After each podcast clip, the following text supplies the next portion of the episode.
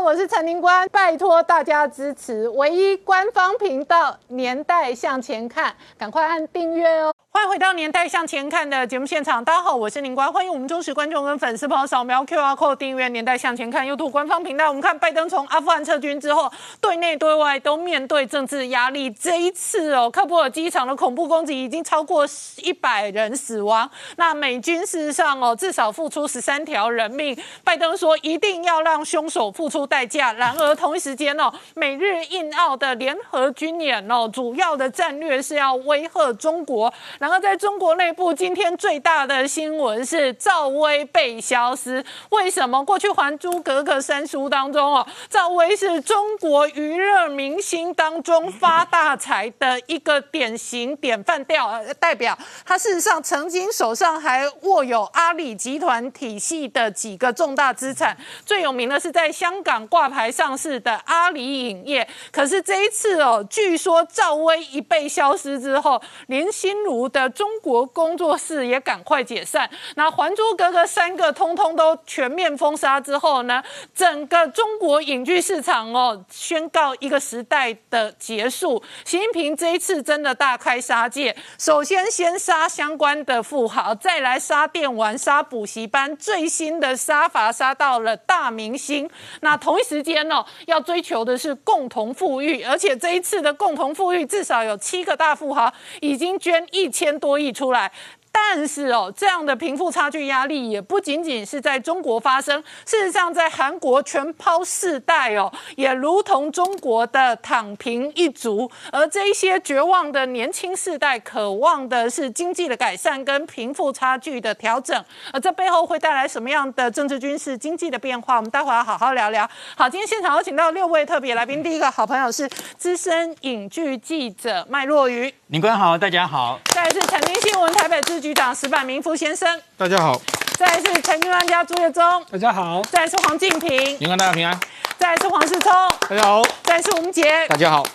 好，始终习近平哦，这一个一连串的共同富裕哦，跟一连串的整数是一波又一波。首先整数这一些科技相关的富豪，再来呢电玩是精神鸦片，再来补习班业者呢一个接着一个砍。那没想到这一个杀法哦，也影响到娱乐圈的大明星。那特别是这一次赵薇是哦，这一个华人市场全球指标的明星，他被。立下了贴上了入华七宗罪，没错，而且相关的作品几乎全面下架。没错，这个赵薇呢被中国大陆整肃这件事情，事实上我们之前就曾经说过，中国大陆的演艺圈呢跟中国大陆的商业界其实是很紧密的结合在一起的。甚至我们也曾经在说了，是不是有很多人是跟他们的洗钱相关，甚至有什么不法勾当，我们都曾经在节目上说过。那当然了，赵薇之所以会被会被整，倒不是说因为这些商当然台面上的这个原因不是这样，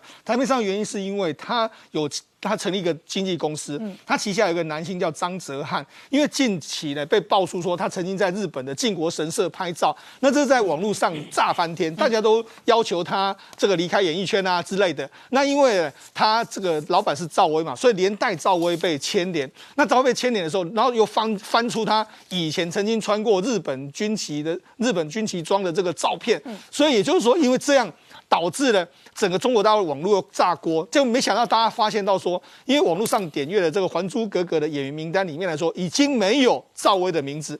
那不只是说没有赵薇的名字，其实在其他的，包括说赵薇曾经演过的像《情深深雨蒙蒙》或是《画皮》等等的，也都没有赵薇的名字。那甚至部分平台就直接下架他的产品，所以呢，很多人就说赵薇大概是被列为所谓的劣迹艺人，他可能要在整个中国的演艺圈呢可能会消失。那实际上不只是赵薇，就是说网络上除了这个赵薇的这这个状况之下，他就点名说为什么你赵薇会触犯这个这个上怒，主要原因是第一个。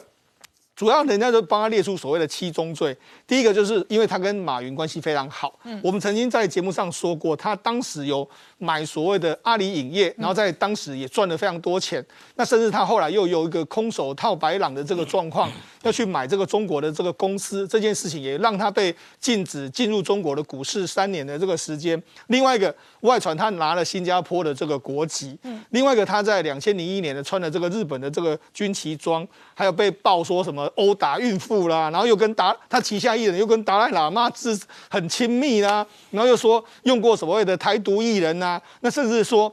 他跟希拉蕊合照过，所以你看现在你中国要杀一个人的时候，一定是先把他所有的丑恶事迹都先丢出来。那你看网络上丢这么多，这个一定不是。有有人有人这个偶尔为之，一定是有故意要这样做，所以看起来的话，这个这个赵薇的这个处境可能会非常艰难。那其实不只是赵薇啦，最近人家就发现到说，哎，其实林心如，嗯，她在这个中国大陆的公司呢，也开始注销掉了。她主要是因为她在这个东阳横店呢，有一个林心如影视文化工作室。那这个目前的显示的状态，从过去是存续。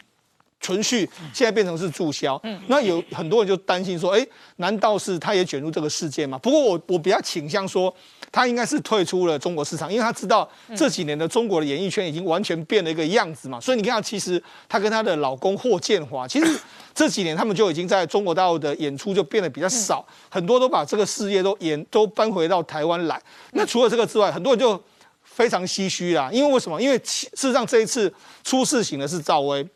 那林心如看来是必走大路之外，还有之前已经出事的范冰冰，对，哎，他们不就是《还珠》的三个三个非常重要的演员吗？结果没想到三个重要演员完全现在都处在一个非常尴尬的这个局面。好，那不只是不只是他们三个，事实上现在还有很多网络上点名的，可能未来会被封杀的劣劣迹艺人。这里面除了赵薇之外，还有霍尊、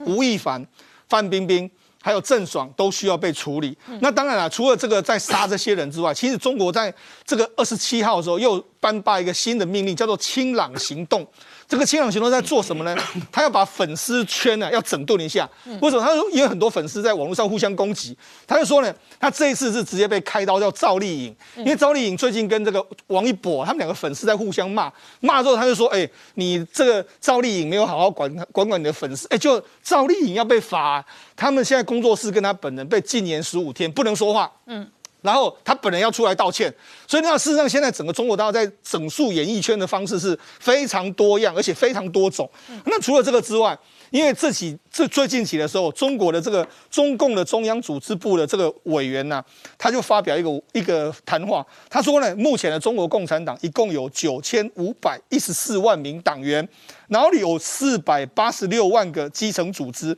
然后从十八大以来，因为我们要这个中国要扫除所谓的贪官污吏、党内的这个腐败分子，一共大概有九十多万的党员呢，已经被迫离开了这个党中党党的这个状况。所以呢，其实中国这一波的整数不是只有针对所谓的演艺圈、商业界。党里面，它也都在进行一个清洗的这个状态。好，我请教麦麦哦，中国这一波整数哦，从这一个哦电网网络大亨，然后杀到这一些补习班业者，然后杀到这一个娱乐圈哦，有一阵子传出很多性侵的新闻，两个礼拜前炒得沸沸扬扬的是吴亦凡。哎，现在杀赵薇，那赵薇事实上过去有一阵子哦，号称是中国明星女首富哎。对，其实赵薇今天的被消失啊，真的就跟二零一八一九年范冰冰那时候被整肃一样，令人震撼。嗯，那你当时范冰冰觉得逃税风波之后会起来吗？到现在还没起来。对，好，所以你看赵赵薇其实这个事情很久了，赵薇中间弄了很久。你说这个国旗，她穿日军的这个旗装辱华的这个事情啊，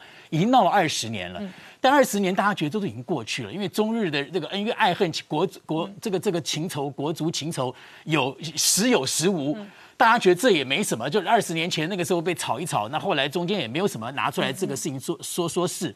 那中间赵飞赵薇跟她的黄有龙的老公经历过这么多的这个经济的风波、经济的危机，当然是跟马云这些东西高低的起伏，也都安然度过了啊，也都没事。那赵薇是一个，我刚刚讲赵薇跟范冰冰他们还有林心如三个，他们已经是中国影视产业过去十年来一些指标性的人物了，尤其是中国大陆想要打。我觉得中国大陆现在已经放弃了。中国明星第一代红人就是赵薇，赵薇就是范冰冰，然后还能加持的就是琼瑶。那琼瑶呢也捧红林心如。是好，所以有一阵子哦，中国的明星哦，一个接着一个崛起。对。那赵薇这一类的明星哦，他们的红不是只有代言，不是只有影剧娱乐，他们有一阵子投资网络电影经济，他们根本变成女大亨、女富豪了。对。你看啊，还珠格格》是一九九八年呃播播映的，对，这个它代表了什么意思呢？那个时候中国大陆影视还没有哦，对，一九九八年是看台剧，对，听香港跟台湾的流行歌曲，而且看琼瑶剧，琼瑶拍什么红什么。那九八年是这个剧呢，《还珠格格》是把湖南电视台，现在湖南卫视，才弄出来。湖南卫电视台当时是个没有人，就是一个乡下电视台。《还珠格格》在那边合作，在那边首播，台湾先播啊，湖南播，把湖南电视台炒起来了，才有今天的湖南卫视芒果台。那这个这个整个的这个经济状况，那个时候哇，那个《还珠格格》跟台湾的另外一个台剧《白娘子传奇》啊，是大陆重播率最高的节目。每年暑假前、暑假就要播这两个，因为小朋友放假了，就跟小朋友暑假课业教学一样。小朋友一放假在家里干嘛？就看《白娘子传奇》、白白仙蛇、白蛇、青蛇、许仙，另外就《还珠格格》，是重播率最高的节目。这几个演员是家喻户晓的。那当时其实你看赵薇他们都小明星了，可是当时这几个人都很厉害哦。对。呃，当时赵薇，你看啊，这个小燕子、紫薇、金锁这三个角色啊，脍炙人头角色。可你看，小燕子一开始不是给赵薇哦，是给李婷宜。当时美国要回来，呃，美国回来一个会打的小燕子要会打，结果李婷宜要拍成龙电影，就就嘎奇不要。紫薇这个林心如角色，这刘雪华哦，觉得太老，就后来跟角色设定不一样。陈德容又不演，后来这个紫薇角色给赵薇。嗯。后来觉得哎，赵薇适合，你眼睛大大就演小燕子，然后琼瑶才让林心如当时签了琼瑶，嗯，才让她来演紫薇。对，那范冰冰根本就是个小丫鬟，就是个来试镜，觉得这个女生很漂亮，就这样子。但是这个时候啊，三个我跟你讲，三个女生在演戏的时候就已经很好玩了。好，赵薇当时是一个，她没有什么学历，不像现在都是什么大，她后来去考北京，她那都是后来的事。红利以后去念北京电影学院导演系，当时在张国立那个一个一个影视学校里面，一个小演员去毛遂自荐，去丢履历啊什么的。那琼瑶觉得不错。可赵薇，你看《还珠格格》一红哦，那个年代他就已经开始，嗯，北京、香港、上海飞来谈恋爱，跟那个呃跟那个房地产的那个巨呃富家公子叶茂青谈恋爱。那林心如当，你看那个年代，我们讲什么年代啊？没有手机，嗯，传真机，嗯，那林心如跟苏有朋都在拍《还珠格格》啊，那没有人知道他们两个有什么关系。结果有人在台湾拍，有人回大陆拍，就有时候会两个人不在同一个地方，会分隔两个地方。办公室传真机居然传了一张纸来了，苏有朋传给林心如的，说我们是不是要分手了？嗯，哇，大家才知道原来你们俩在谈恋爱啊！也就是说那个年代是没有手机，然后是那个经济还没有起飞的年代。嗯，好，到了现在，整个三个人不可同日而语。我刚刚讲了，他们已经是国际性大中国大陆过去十年零八到二零一八年的十年之间，大陆想要去 席卷全世界的影视行业。你看那十年，他们是中国影剧巅峰的三个指标，指标，而且三个都发大财，代表然后都名利双收，对。然后事实上，他们的发财都不是传统的演戏代言，他们事实上自己都干脆变制片，开经纪公司。这次赵薇被盯，就是他经纪公司的艺人出事。赵薇当然是最指标，刚才民官讲了，她其实当时有外号叫。中国大陆的巴菲特，还不是演艺圈的，就中国的巴菲特，女首富，女首富。那当然，她的这个状况是因为她聪明，她嫁她嫁了一个老公叫黄有龙，新加坡人。黄有龙有过婚姻，又追过香港小姐冠军叶翠翠，那出手很大方。后来跟赵薇在一起，因为她跟赵薇结了婚以后，把赵薇从明星拉到了企业界，啊，就是跟她开公司，让她掌管公司。马云开酒庄，对，跟马云关系非常好。到法国开酒庄，那是最高峰的时候。哇，整个大家觉得那个时候中国大陆开始整个演艺圈让企业发展。对，每一个明星不讲片酬了，谁跟你谈片酬啊？我直接在香港上市公司，我那个股那个上市要股份，要股份影剧的版权或者是电那个红那个红利分红跟你的片酬根本小巫见大巫。对，每一个明星都变成企业家。对，不管是你自己操盘，或是背后有人帮你操盘。嗯。全部人开公司，几乎你说为什么现在开始？那赵薇是指标啊，赵薇的合作趴呢，大家都直接串到马云啊。对啊，他最大的。所以马云倒台，赵薇就倒霉嘛。对，那个时候阿里巴巴产业，赵薇跟马呃黄有龙持股第二大股东。你看后来在这十年里面，中国大陆已经侵略进到美国去了。好莱坞我们看电影以前都是环球派拉蒙那个华纳。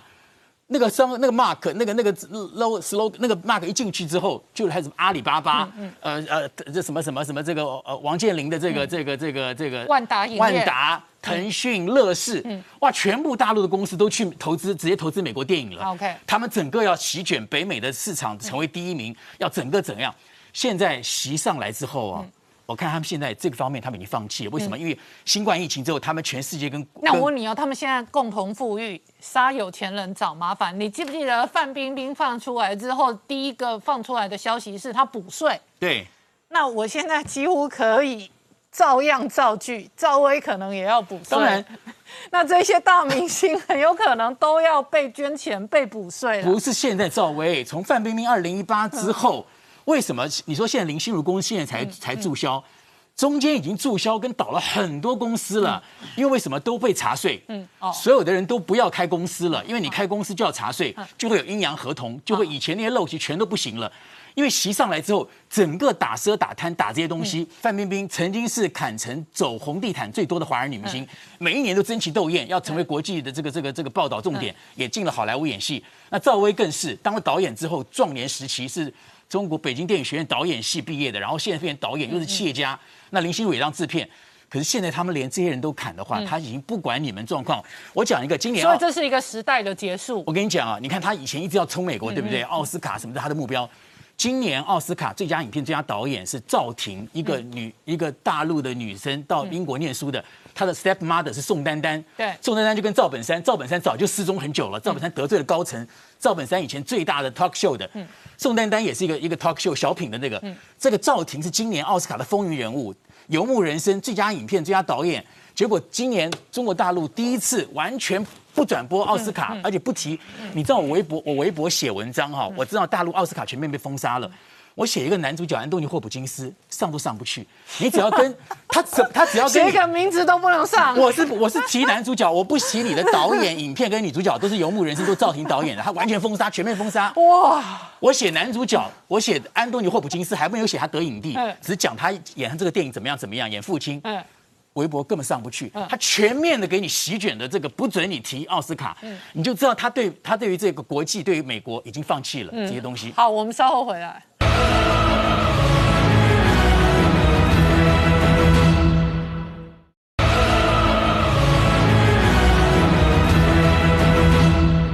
年代向前看的节目现场，我们今天聊的是今天赵薇被下架、被消失的新闻哦，真的是在网络上沸腾哦。那主要的原因是前两年哦追范冰冰、整肃范冰冰之后，现在矛头指向了赵薇哦。而且这一次哦，北京的整肃你会发现一个接着一个，那从科技大亨、网络大亨、中国富豪到电玩产业、补习班产业，现在。娱乐圈大明星也要大整数。那我请教石柏明夫，这一次哦，这一个北戴河会议之后，习近平的权力稳定如何，也引发外界的讨论。我觉得，比如看习近平这些自己的中国国内一个一个产业，他自己全给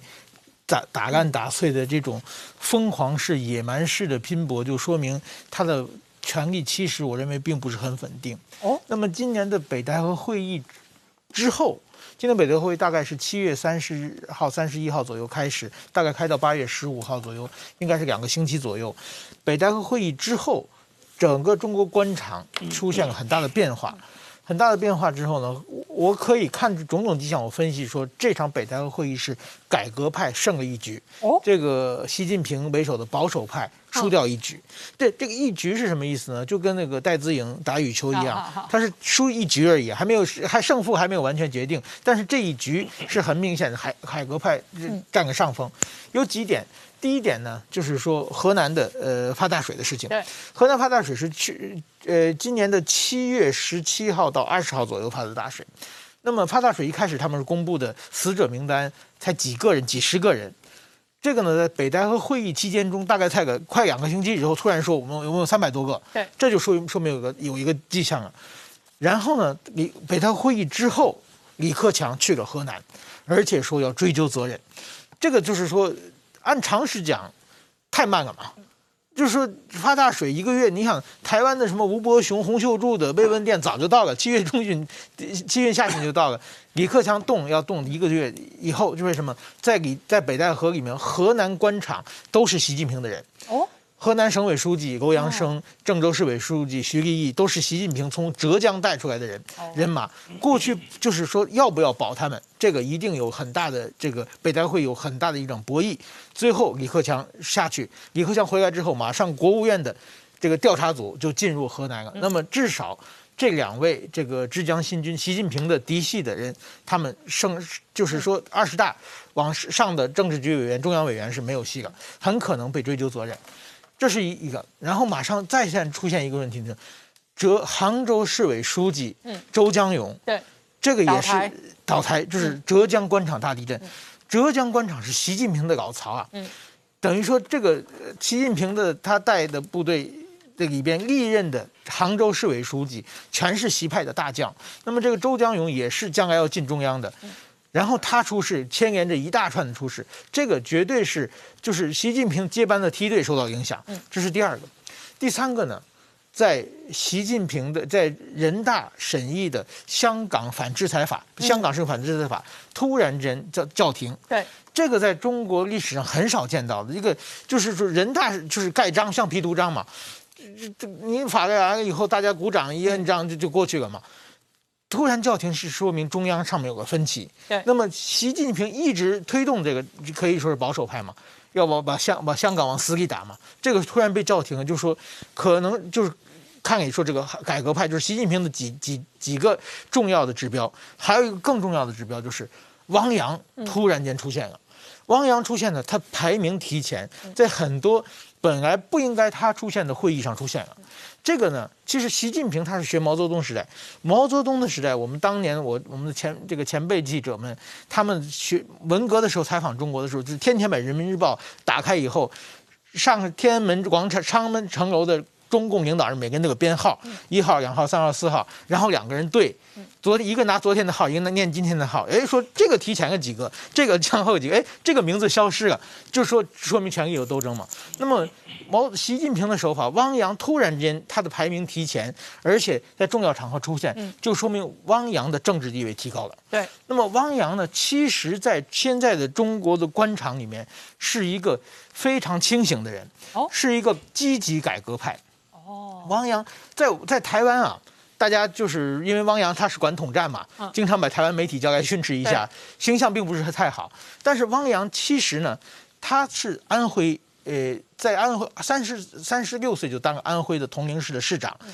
邓小平南巡讲话的时候，唯一的在安徽叫来一个年轻的，等于说市长就是他接见他，然后他当时其实改革就是说民民营化。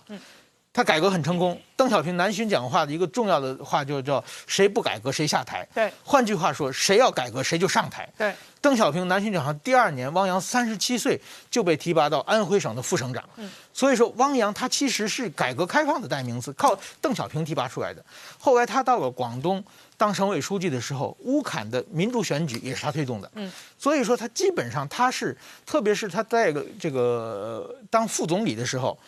他去访问美国时候，跟美国说，中国无意对，不管是能力上，呃和意愿上，都无力对抗美国。美国引领世界。当时他讲的这句话，当时引起现国内的被很多人批评，但是说。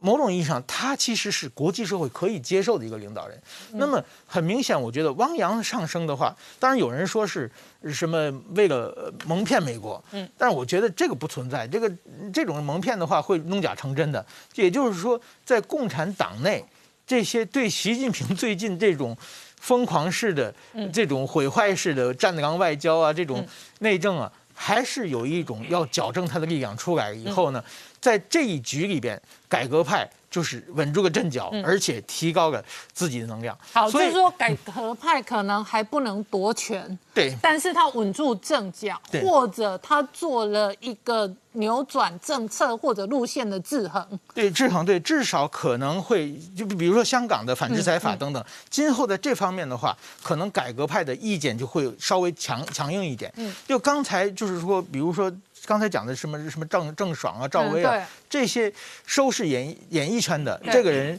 主导的是黄坤明，这个也是过去的杭州市委书记，他也是习派的。嗯。像如果说改革派再能够有力量的话，像这种动向可能就会得到修正。嗯。所以说，我想今后可能马上有第二局、第三局就会开始了，到底鹿死谁手还不好说。嗯那我问你哦，那这样每个路线都会有路线斗争啦。对。以前刚刚讲为什么中国影剧市场哦，这个过去十年有黄金岁月，对，因为它真的是最大的电影市场。对然后每个明星、每个制片、每个过去都发大财，所以好莱坞很轻松啊。因为好莱坞最大的海外市场在中国啊，对那所以好莱坞这些明星有些时候也被华盛顿共和党保守派痛骂嘛。对对对对但是相对上，它意味着那里头有很大的利益。对这些利益如果现在大家都没了，都没对钱了，没了对，那没了会有很大的民怨跟反弹的嘛。一一定是，所以说等于说，比如说最近那个贺锦丽本来他是跟中国的这些演艺圈能力，他也是在亲近的嗯很亲近的嘛。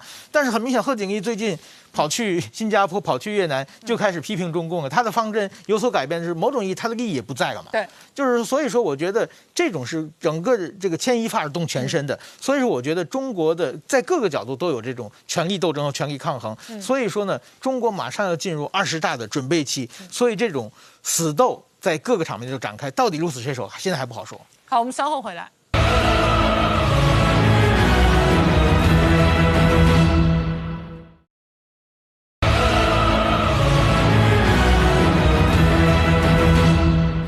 年代向前看》的节目现场。我们今天聊的是昨天晚上哦，阿富汗的喀布尔机场果然发生了恐怖攻击。那这里头已经确定超过一百人死亡，其中包含十三个美军。好，金平刚刚看到的是拜登的公开记者会，他直接说凶手将来要付出代价。呃，拜登的说法看起来很像电影那个《即刻救援》的连恩尼逊吼，但是会让拜登这么火大，就是因为 ISIS-K 伊斯兰国呼罗珊省这个分支哦，属于伊斯兰国，二零一四年在这个叙利亚、中东、伊拉克、阿拉伯半岛那一带崛起的这样的一个恐怖组织，然后建立了伊斯兰哈里发国之后，他其实后来在这个吸纳了巴基斯坦，他原来塔利班组织的一些武装分子，然后成立了伊斯兰国呼罗珊省。你从这个名词就可以听得出来说，他把阿富汗还有巴基斯坦，它主要的盘踞地在阿富汗东部以及靠近阿富汗跟巴基斯坦的边界，他把它纳入整个阿富汗哦，那纳入伊斯兰国的其中一个省份，然后是横跨亚非洲的一个相当大的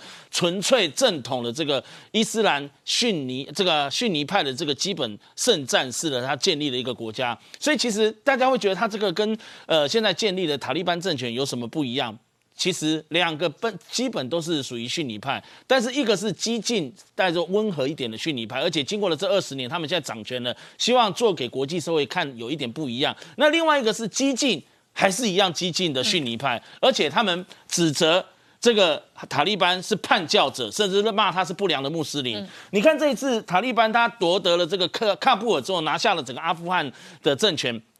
世界各个国家的这个圣战士恐怖组织，包括也门、叙利亚这些境内的恐怖组织，都发贺电给塔利班，恭喜他拿下阿富汗，重新掌权。唯独只有一个恐怖组织没有，就是这个 ISIS-K，因为他跟这个塔利班这六年来，其实大大小小冲突过不下一百次，而且他跟阿富汗之前的政府军，还有跟美国的这个在阿富汗的驻军，以及巴基斯坦也爆发了两百五十次的这个冲突，所以你就知道说，其实现在掌权的阿富汗的塔利班跟这个 ISIS-K 是不对盘。那为什么这次要在这个喀布尔的这个机场的大门哈比艾这个艾比门艾比门和这个旁边的巴隆饭店进行恐怖攻击？一方面呢，他要报复美国人，还有这个西方盟国这些驻军之外，还有他们的公民；第二方面呢，他要打脸阿富汗的塔利班政权，让阿富汗塔利班政权变成一种国际的笑话。你没有能力治理阿富汗，你没有能力维护维护这个阿富汗的这个和平的这个它的一个这个局面，所以其实有两种的这样作用。所以很快的，伊斯兰国呼罗珊省这 ISIS-K 他就马上的公布他们之前那个自杀炸弹客在进行任务之前的一个画面，其中一个、哦，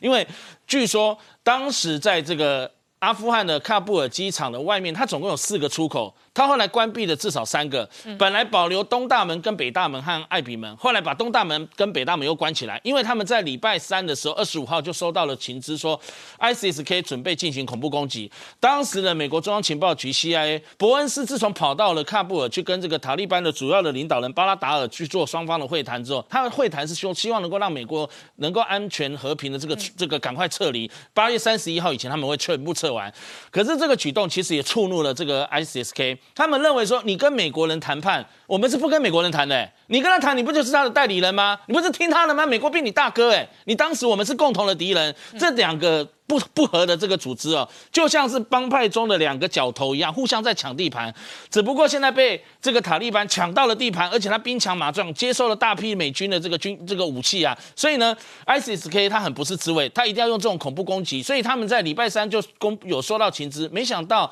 到了昨天二十六号礼拜四的时候就进行恐怖攻击，只有一个自杀炸弹客，他跑到了那个艾比门那边。当时美国现在在救援他们那个美国的公民撤离的时候，还有美国在阿富汗帮助我们的这个美国的阿富汗人。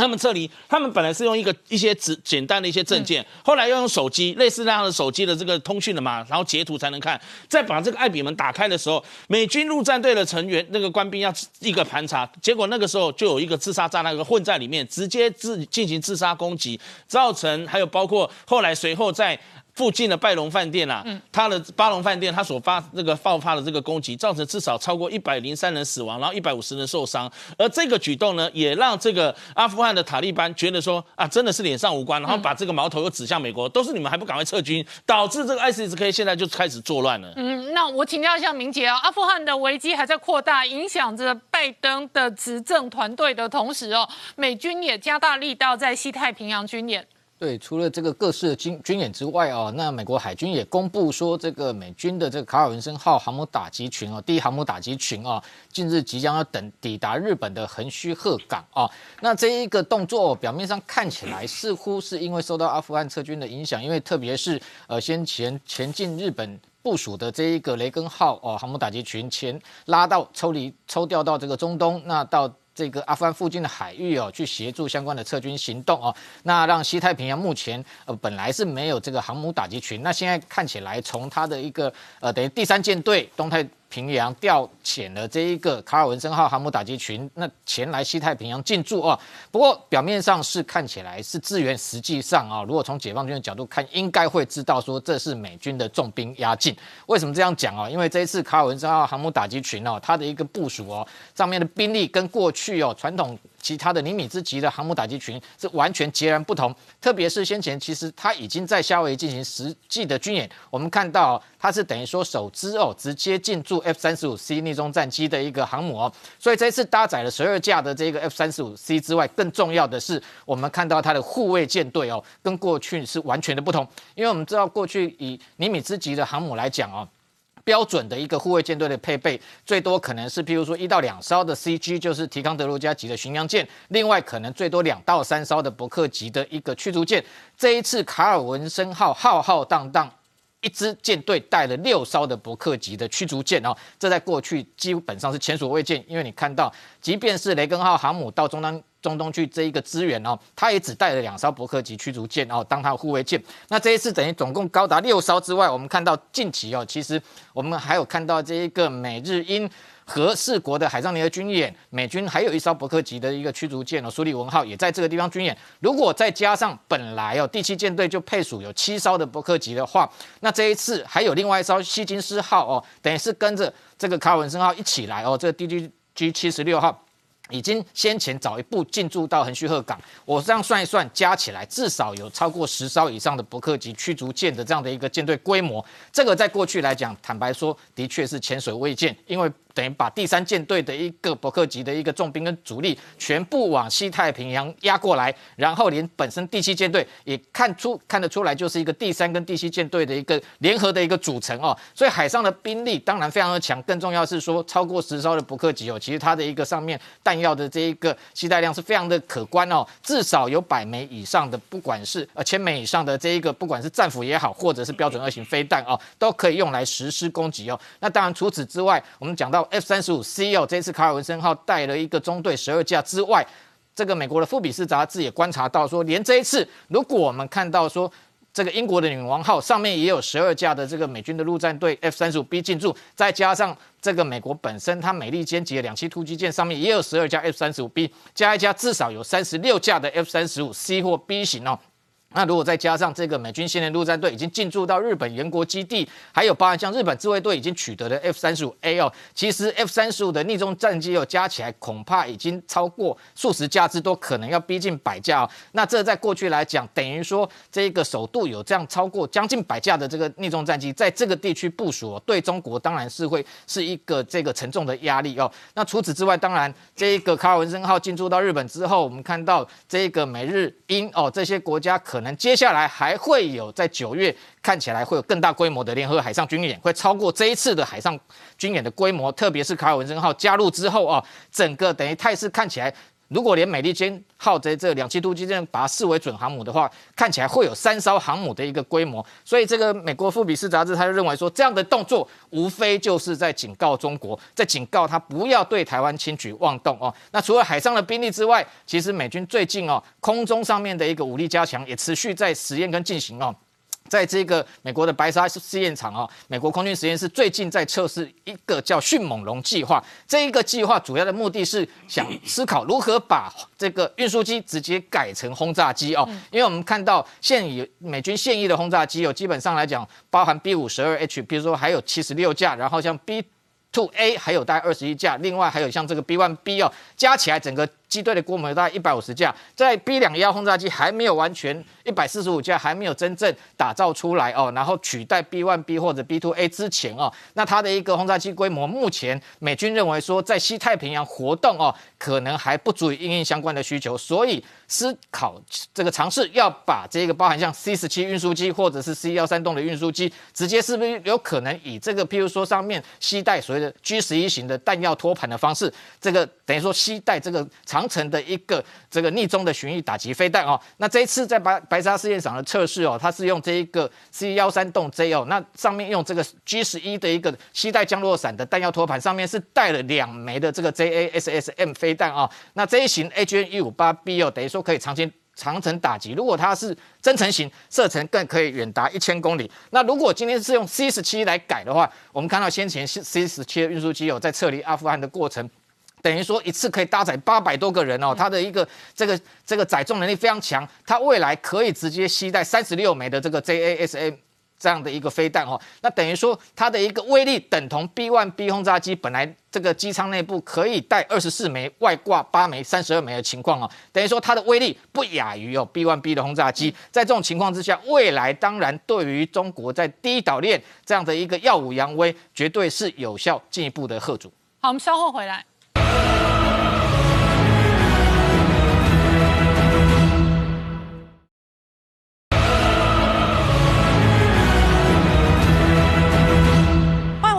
向前看的节目现场，我们今天聊的是网络上今天真的是炸锅的新闻，是赵薇竟然会被消失。过去她是中国明星女首富，但是现在她被贴上辱华七宗罪的标签，而且呢，这一连串的总整数哦，越有钱的越要小心，是因为习近平喊出共同富裕之后，对，确实有相当多的中国富豪哦，现在花钱买平安、买保险，是。共同富裕听起来很好听，告诉你大家均富。可是呢，如果讲到均富的话，我们可能第一个想到的是北欧国家。北欧国家民众普遍都很有钱，譬如说像挪威，人均所得将近十万美元。可是人家有钱是什么？是因为政府有石油资源，我赚的钱分给我的民众。可是中国的均富是什么样？政府没有给你钱哦，是拿这些有钱人的钱去分，哎，实在也没有分啊，是政府收走了嘛？你讲的好听，所以呢，在政府现在这个政策下来的哈，这些有钱人，不管是大企业或个人都一样，为了保命，赶快自己看灵魂哎，钱赶快自己掏出来。所以媒体统计，光现在光就这一阵子而已哦，哈。已经至少有七个亿万级的富豪，一共捐了总共五十亿美金，听清楚哦，五十亿美金是台币将近一千四百亿喽，捐给各个单位。好，可是如果你仔细看这个名单里面，他们捐的单位，哎，这些人捐钱显然捐的心不甘情不愿，因为很多要么捐给学校，要么捐给自己的基金会。嗯，哎，这就有学问了。好，那不像我们对之前提到的，像腾讯，哎。一捐我一捐捐了一千亿人民币，我拼多多一捐也捐了一百亿。我相信这只是冰山一角，未来一定会越来越多。为什么呢？你看到中国的中宣部其中的中财委的这个副办公室主任韩文秀他就说了：“哎呀，你们这些人把这事情看得太严重了，民企或企业家都是我们的自己人，那自己人当然我们很爱他，当然爱他之外呢，我们也是要严加管制。好，那问题来喽，什么叫全是自己人？讲白了，我自己的个解读就是。自己人的意思就是你的就是我的、啊，但是我的还是我的啦哈。所以呢，你可以看到表面上说的很好听，我对这些企业呢，我是因为我要反垄断也好，反不正常竞争，听这里我们听起来都很 OK。可是很明显的这一次是。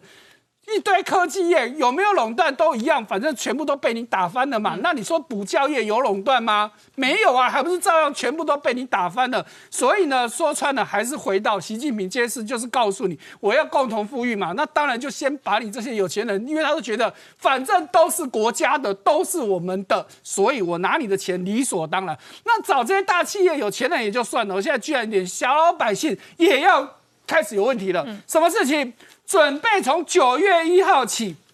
在三个省开始试办，包含的浙江、河北跟深圳试办什么呢？你现在到银行去存钱或领钱超过十万人民币，企业的话是超过五十万人民币，一律都要讲清楚你的钱的来龙去脉。嗯，你去存钱超过十万，你就要写清楚你的十万从哪里来的，谁给你的，他要去查。你领十万，他告诉你，你领了，你要告诉我你这十万要做什么用，我要去查。天哪！所以呢，中国民众说你银行根本就是强盗啊！当然，中国官方都说啊，我们这个是防治洗钱嘛。哎，防治洗钱，台湾也有在做啊。可是台湾的防治洗钱哪有这种做法？哪有讲那么清楚？没有说我们超过台币五十万的领款，这哎，银行会礼貌上问一下，你这钱大概做什么用？大家就简单讲一下，哪有像你这样子全部要写清楚、讲明白，而且还要再去查？奇怪的，这钱到底是谁的？哎，还是回到刚这个中中国他们自己说的嘛？啊，就都是我们的嘛，哈，就是国家的意思。好，那再来还有。住房当然是一直都在管制的一个大的一个政策。哎，北京市现在的这个住建委推了一个政策，什么政策？租房。好，我们之前说不能炒房，那现在连租房子都有问题哦，因为他说这个佣金呐，很多的中介公司乱开，还有租金乱收，所以我要出来管制这两件事情。那第一个，他先管，以前北京基本上租房子是一押三付，一押只是押指的是押一个月的。房租当做押金，付三付指的是一次付三个月，就是每一季要付三个月的房这个房租。好，现在他们希望改成一押一付，那也就算了，连房租的金额他们都要提供一个叫做房租指导价，也就是说你要租多少钱，不是你说了算了，要政府说了算。那于是就有人说出来，那如果你把价格压太便宜，害我房东赔钱，那你要负责吗？那当然政府不会管你了。好，再来我们再看到。政呃企业要去并购其他的企业，现在不是你自己跟对方讲好就好了。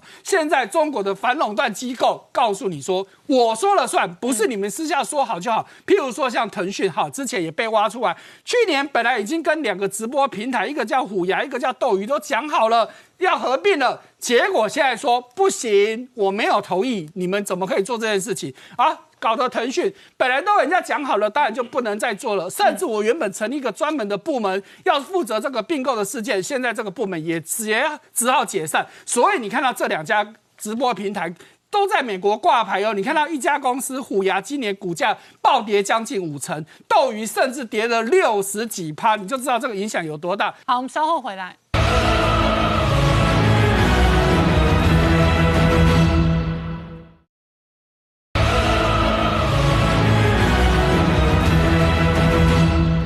年代向前看的节目现场。那全球央行今年年底前到底会不会有升息动作，是外界关心的。首先，第一个指标是费的。那昨天哦，南韩央行开了一枪哦，先升息一码之后，其他人会不会跟也是关键。那南韩为什么做这个动作呢？因为在南韩内部哦，有所谓全抛世代。是。那这个全抛世代哦，跟中国的躺平世代哦，根本是一模一样的处境。好，我们先来看一下中那韩国升息的一个背后的经济背景了哈。我们给我手板上所写的，韩国今年第二季经济成长率五点九，上半年都是成长的状况，但是七月份的这个 CPI 已经来到二点六哈，是近十几年来的新高。所以呢，在这压力在经济看起来数据还不错，但还是比台湾差。我们对比台湾很明显，可是通膨又这么严重的情况之下，他当然想要升息。好，可是呢，经济好。这是一个假象，因为它的经济好背后有两个问题，一个是因为大家拼命买房，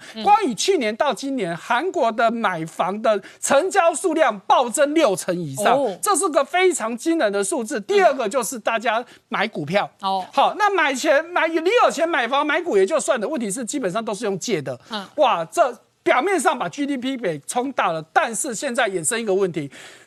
韩国的家庭的总负债已经高达一点五兆美金，听这个数字你无感，告诉你它等于韩国一年的 GDP。如果我们对比美国，你会更了解。美国人我们是对的印象就是美国人最高开机，可是美国家庭的负债占 GDP 的比重，我刚才查了一下，到第二季其实只有百分之六十九点五，连七成都不到。可是韩国居然已经一百趴了，你就知道这背后的问题有多大。所以如果现在升息有通膨，我当然得升。可是这些人都是借钱的，你看问题多大？好，如果你有能力借钱买股票买房，那也就算了。问题是韩国有一个另外一个族群非常的惨，他根本没有这个能力啊！哈，所以有有些韩国人就自己说韩国叫做什么叫做地狱朝鲜，告诉你它是一个 M 型化。如果你有看过韩国很有名的电影《寄生上流》里面的那个主角的家庭，就是这这个族群的人，因为他们住在所谓的这个半地下房。好，那也就是说，你是住在有点地下室，又不是完全地下室。这个全韩国有百分之二的人是住在这种房子。你在台湾基本上你看不到有人住这种地方啊。可是韩国居然有百分之二，更不要说首尔地区比重是更高的。那这些人呢？你就不要说要买房买股票，连生活都有问题。所以现在韩国出现的几个名词哦，一开始呢，他们叫做三抛，什么意思？我没有钱，所以我不谈恋爱，我也不想组家庭，更不要说生小孩。后来呢，人生更无望，所以出现了五抛，我根本就。买房就买房，抛弃个人人际关系，对，连人际关系的人际关系出去交际应酬要钱，我根本就不要。现在最惨叫做七抛，又多了两个，我连梦想跟希望都不要，我每天只求活下去。哎，所以它跟中国的躺平主义很对称啊。中国的躺平主也是一样哦。所以中国最近有一个媒体去调查这个年轻人，你对未来的希望是怎么样？结果有六点七万人就是觉得我就躺平就好，只有一点一万人说我要冲。嗯，你就知道六点七万对一点一万，也就是说。大概有八成以上的中国年轻人跟你说，我根本什么都不想想了，我就是想躺平。那就所以全抛就躺平，躺平就全抛。没错，就是我人生根本无望，我过一天算一天。你不要跟我讲什么梦想、什么希望，我只想我下一餐有没有饭吃，就是这样的时代。好，今天谢谢大家收看《年代向前看》，也提醒我们忠实观众跟粉丝朋友扫描 QR Code 订阅《年代向前看》YouTube 官方频道。我们同时在 IG、脸书、推特、推管上面都有官方的账号，欢迎大家分享、订阅跟追踪。谢谢大家收看，谢谢。